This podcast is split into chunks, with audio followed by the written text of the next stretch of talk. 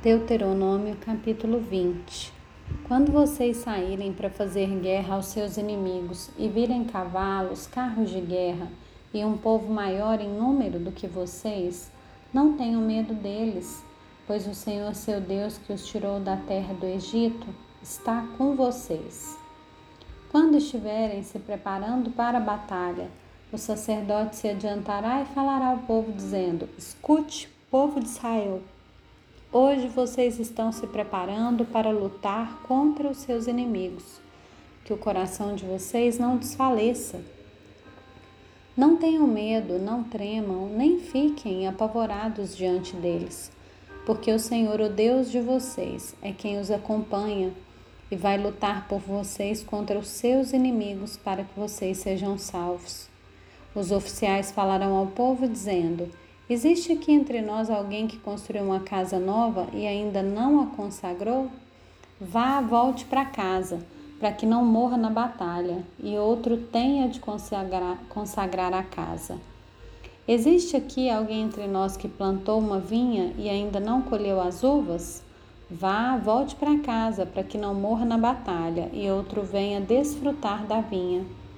Existe aqui entre nós algum homem que contratou casamento com a mulher e ainda não a recebeu como esposa? Vá, volte para casa, para que não morra na batalha e outro homem a receba como esposa. E os oficiais continuarão a falar com o povo, dizendo: Existe aqui entre nós algum homem medroso e de coração tímido? Vá, volte para casa, para que os seus irmãos não acabem ficando com medo também. Quando os oficiais tiverem falado ao povo, designarão os capitães dos exércitos para que fiquem à frente do povo. Quando vocês se aproximarem de uma cidade para lutar contra ela, apresentem-lhe primeiro uma proposta de paz. Se a resposta é de paz, os moradores abrirem os portões, todos os que estiverem na cidade serão sujeitos a trabalhos forçados e passarão a servir vocês. Porém, se eles não fizerem paz com vocês, mas declararem guerra, então vocês devem sitiar a cidade. E o Senhor seu Deus a entregará na mão de vocês.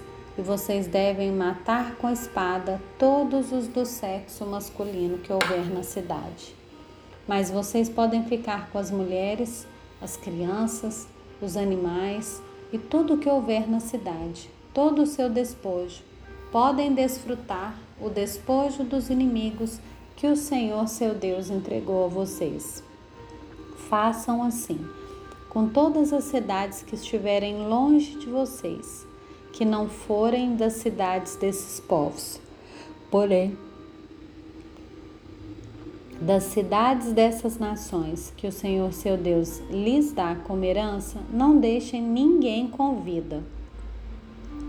Pelo contrário, como o Senhor seu Deus ordenou, vocês devem destruí-las totalmente: os heteus, os amorreus, os cananeus, os ferezeus, os heveus e os jebuseus, para que essas nações não ensinem vocês a fazer segundo todas as suas abominações que fizeram a seus deuses, pois vocês estariam pecando contra o Senhor seu Deus.